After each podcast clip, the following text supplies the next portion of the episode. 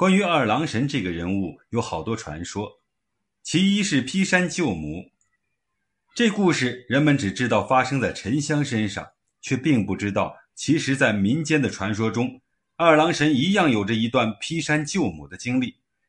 而关于这个传说，也有喜剧和悲剧两种不同结局的版本。说法一：团圆版。九霄三首妖龙逃下凡间作孽，玉帝的玉妹瑶姬请旨下凡追捕，图欲往桃山求道的书生杨天佑。他俩私定终身，喜结良缘。喜事传至天宫，玉帝大怒。观音菩萨亲自代旨下凡，敦促瑶姬回天。此时，这对夫妻已经生下儿子杨戬，而且瑶姬又再度怀孕，全家其乐融融。因此，瑶姬无论如何也不肯回到天庭。观音菩萨无奈表示，若不遵旨，触怒玉帝，可能会殃及杨天佑父子，永遭沉沦。想到夫君和爱子，瑶姬只好含泪回到天庭。面对离别，杨天佑无力挽回，哭晕于路旁，幸被村姑柳月英救醒，并把杨戬抱回家中抚养。而瑶姬上天后，还是被愤怒的玉帝压于桃山之下。十余年后，杨戬与弟弟杨光，这个杨光是继母柳月英所生，在血馆打架出了人命。杨天佑为保瑶姬血脉，含泪将杨光送去偿命。并向杨戬道明身世，让他逃走。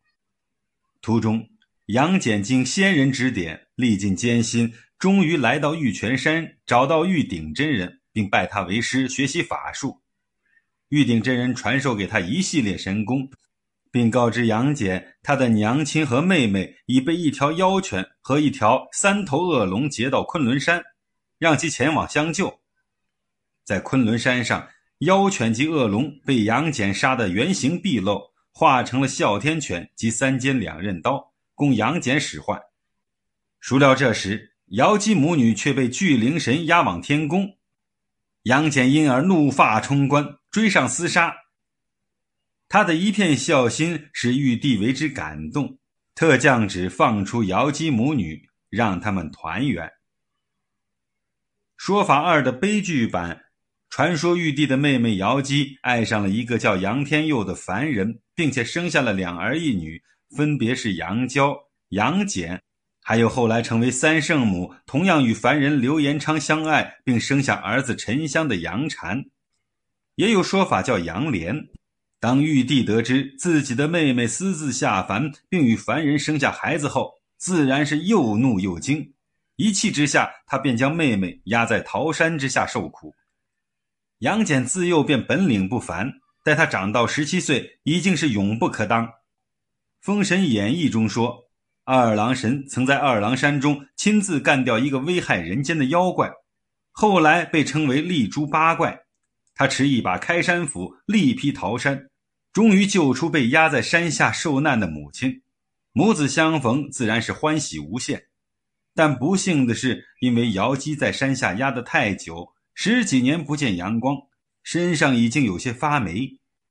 于是杨戬将母亲移到山上去晒太阳，自己则去找食物。这时玉帝已经听闻杨戬劈山救母的事情，恼怒非常，觉得这是逆天行事。为了惩罚瑶姬，也为了消除自家的耻辱，便放出十个太阳上天，将妹妹瑶姬活活晒死在山上。杨戬又悲又恨。暴怒狂追天上九日，他一手一个擒住两个太阳，却无处安放，便分别掀起两座大山，将捉住的太阳用山压住。再看天上其他的太阳到处乱窜，他便抄起一根扁担，担了七座大山，继续追赶太阳。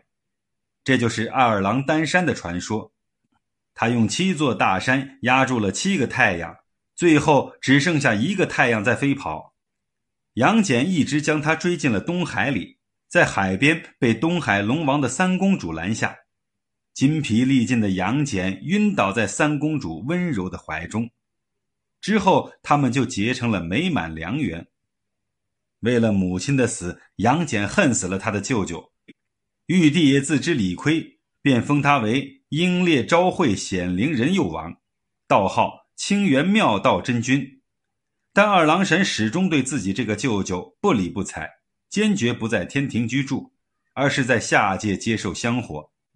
他与眉山七圣结拜相伴，麾下一千两百草头神，对于玉帝是听调不听宣，就是说他只听从工作安排，没事别套近乎。这就是心高不认天家眷，性傲归神住灌江。